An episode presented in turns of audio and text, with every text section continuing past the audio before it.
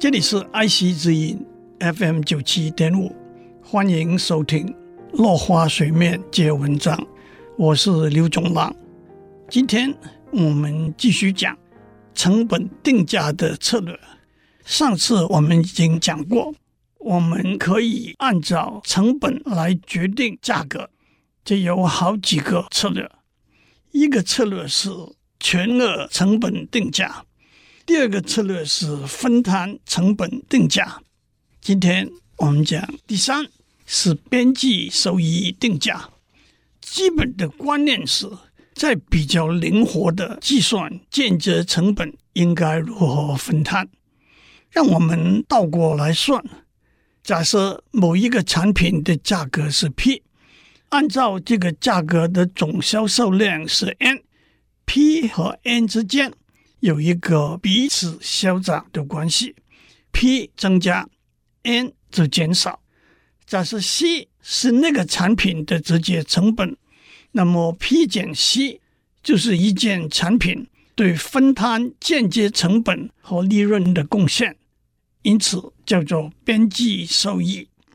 P 减 C 乘以 N，就是当价格定为 P 的时候，全部产品。对间接成本和利润的贡献，如何让 P 减 C 乘以 N 达到最大的数值？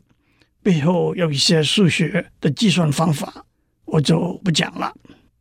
第四个策略是边际成本定价。边际成本定价基本的观念是，产品根本不分摊任何间接成本。而是以生产一个产品的直接成本，或稍微加一点点，定为产品的价格。但是古语有说过：“杀头生意有人做，赔钱生意没人做。”不把间接成本算入定价里头，肯定赔本。为什么要这样做呢？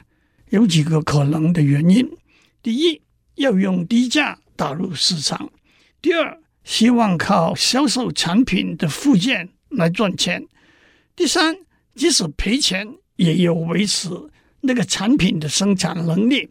如果关闭生产线，日后重新启动的费用和时间，都可能比现在赔得更多。趁这个机会提一下，有一种与边际成本定价相似的定价方法，叫做招徠性定价。假如代卖场刻意把少数甚至可能只是小量商品的价格压低在成本以下，借此吸引顾客到卖场来，实质上是希望顾客也同时购买其他商品。接下来我们讲成本定价以外的策略。定价策略向来是以成本为最重要的考量，也就是张本求利。然而，在今天如此庞大而复杂的市场里头，成本往往只是决定价格的因素之一，甚至只是个小小的因素。还有许多定价的策略不只考虑成本，这个我们下次谈。今天先讲到这里，下次我们讲成本定价以外的策略。